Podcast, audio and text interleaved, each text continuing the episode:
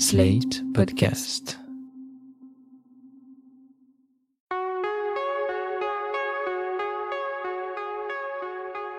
Je m'appelle Thomas Messias, je suis un homme blanc, cisgenre, hétérosexuel, et je crois que je n'ai pas trop à rougir de la quantité de tâches ménagères, de formalités administratives et d'allers-retours en voiture que j'exécute au sein de mon foyer. Mais comme la plupart des hommes risquent de vous dire la même chose que moi, que ce soit vrai ou non, vous n'êtes vraiment pas obligé de me croire.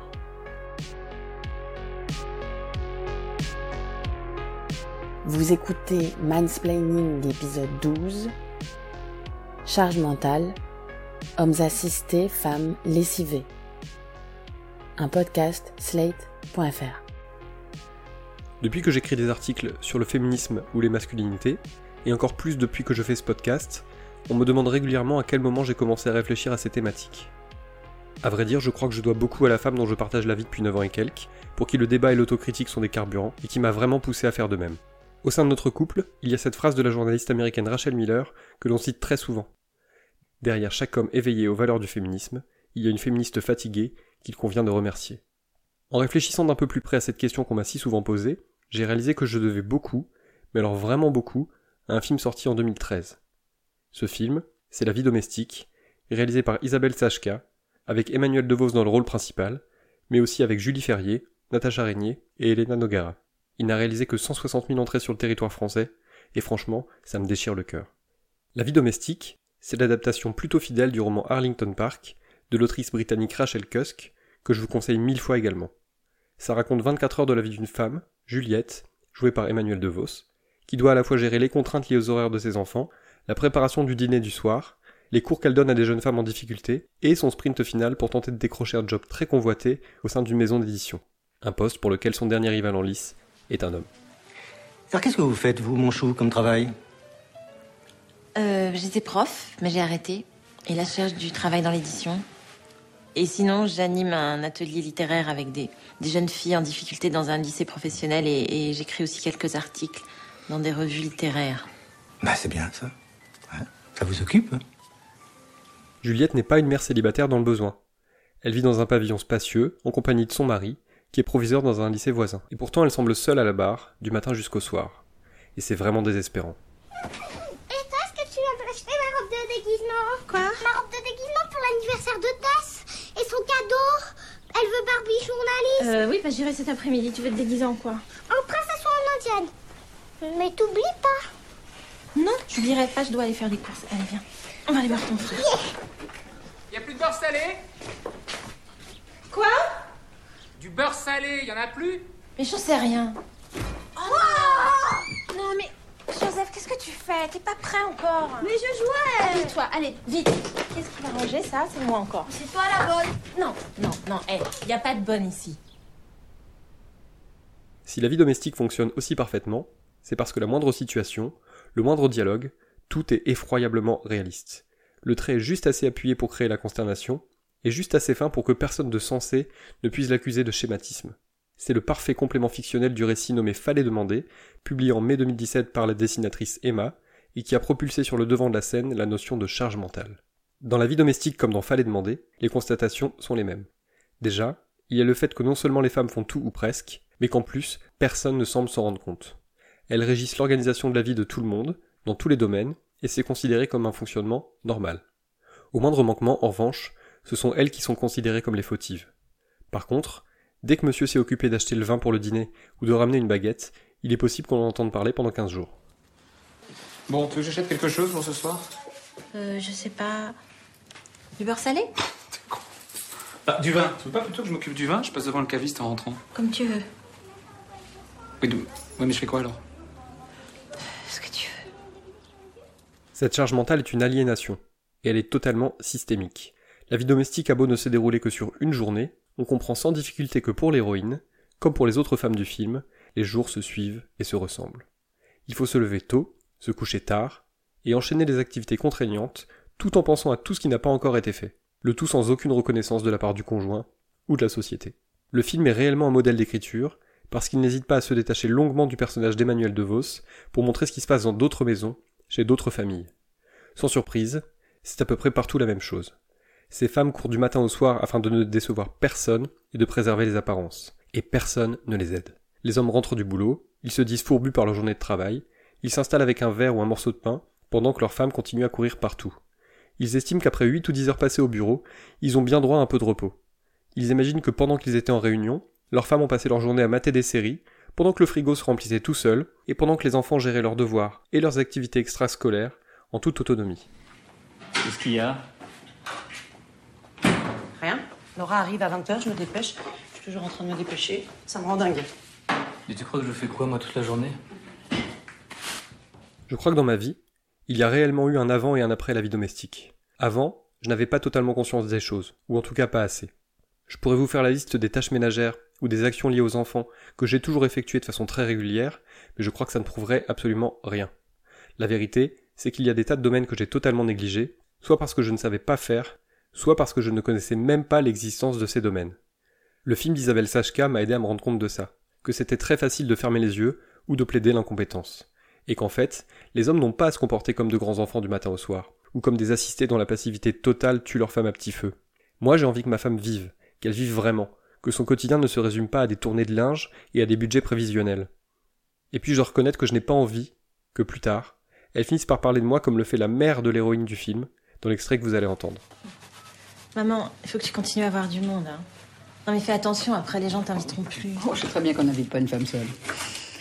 Quand ton père partait en mission, les copains disaient euh, On se fait un petit dîner quand je rentrerai. Je passais mes soirées seule avec Maxime et toi.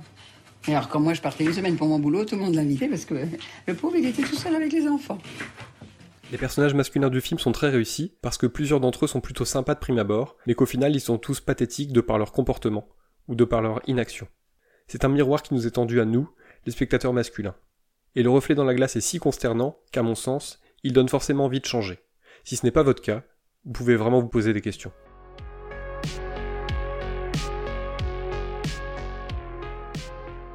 Je ne sais pas combien j'ai entendu d'histoires de divorce et de garde alternée, dans lesquelles les mères se faisaient un sang d'encre dès qu'arrivait la semaine de garde du père.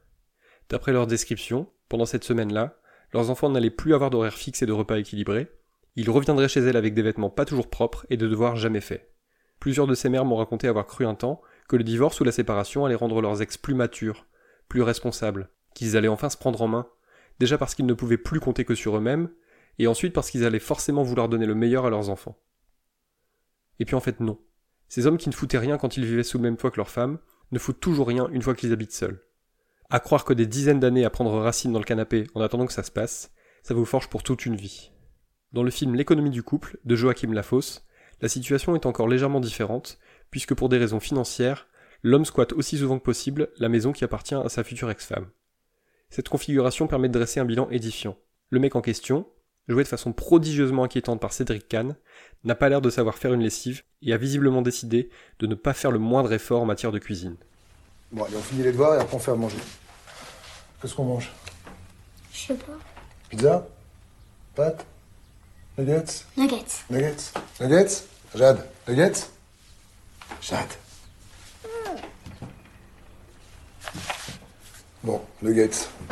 C'est Margot qui décide. Les deux filles du couple ne se rendent pas encore bien compte de tout ça.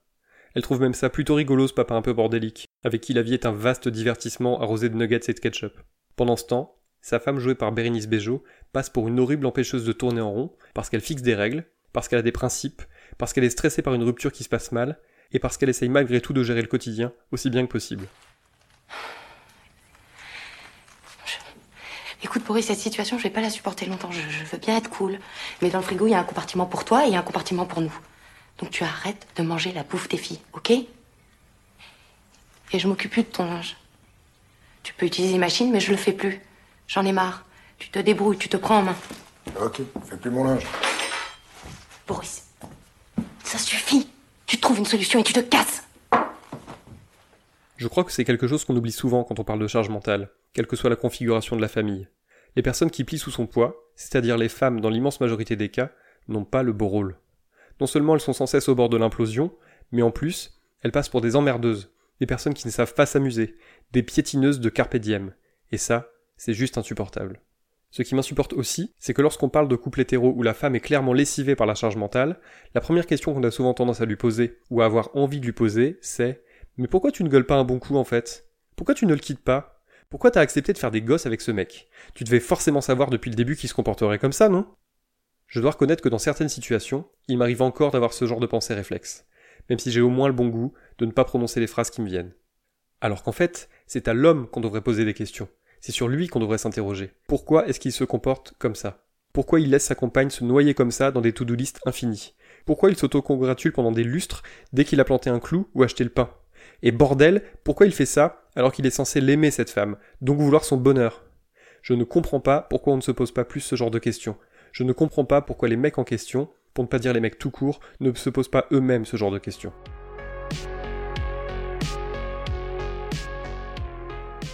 Des questions, moi, je continue de m'en poser, sinon ça serait mauvais signe. Par exemple, je suis très perturbé par chacun de mes visionnages de Pourquoi tu pleures, le premier film de Katia Lekowitz, avec notamment Benjamin Biolay.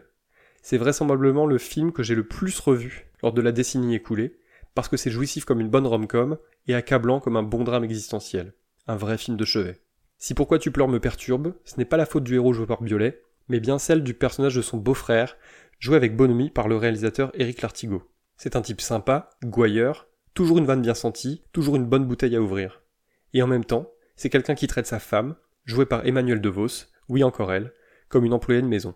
Dans le passage que vous allez entendre, il faut l'imaginer vautrer sur le canapé, déjà un peu bourré, pendant que sa femme range les jouets de leur fille, après avoir passé une journée horrible. Il faut dire qu'elle a passé de longues heures à l'hôpital avec la petite fille en question, la gamine ayant dû subir un lavage d'estomac. Quelle journée Dire qu'on a failli par la petite en plus Hein Tu pas boire un coup Sûr. Euh, Pourquoi on a du rouge pour l'apéro? On boit du rouge maintenant. Merci, Macaille. Et, tu nous ramènes aussi des trucs là, genre apéro mes couilles là, tu sais, les, les bretzels.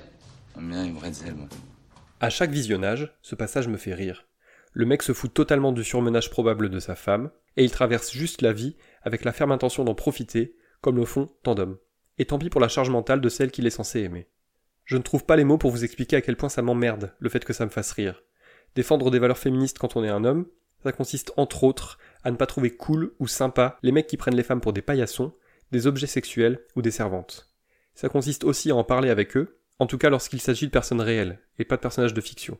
Si j'ajoute que dans la même séquence, le personnage joué par l'Artigo dit à son autre fille, ado celle-là, qu'elle est habillée comme une pute, ça rend vraiment injustifiable le fait d'avoir de la tendresse pour le personnage.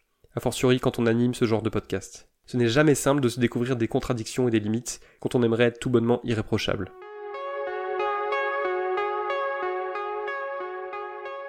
Voilà, c'était l'épisode 12 de Mansplaining, un podcast proposé par Sled.fr.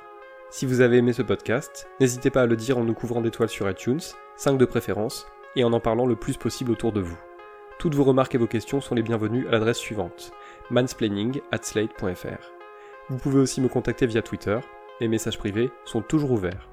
Toutes les références aux articles, œuvres, vidéos citées se trouvent dans la description de ce podcast. À dans 15 jours.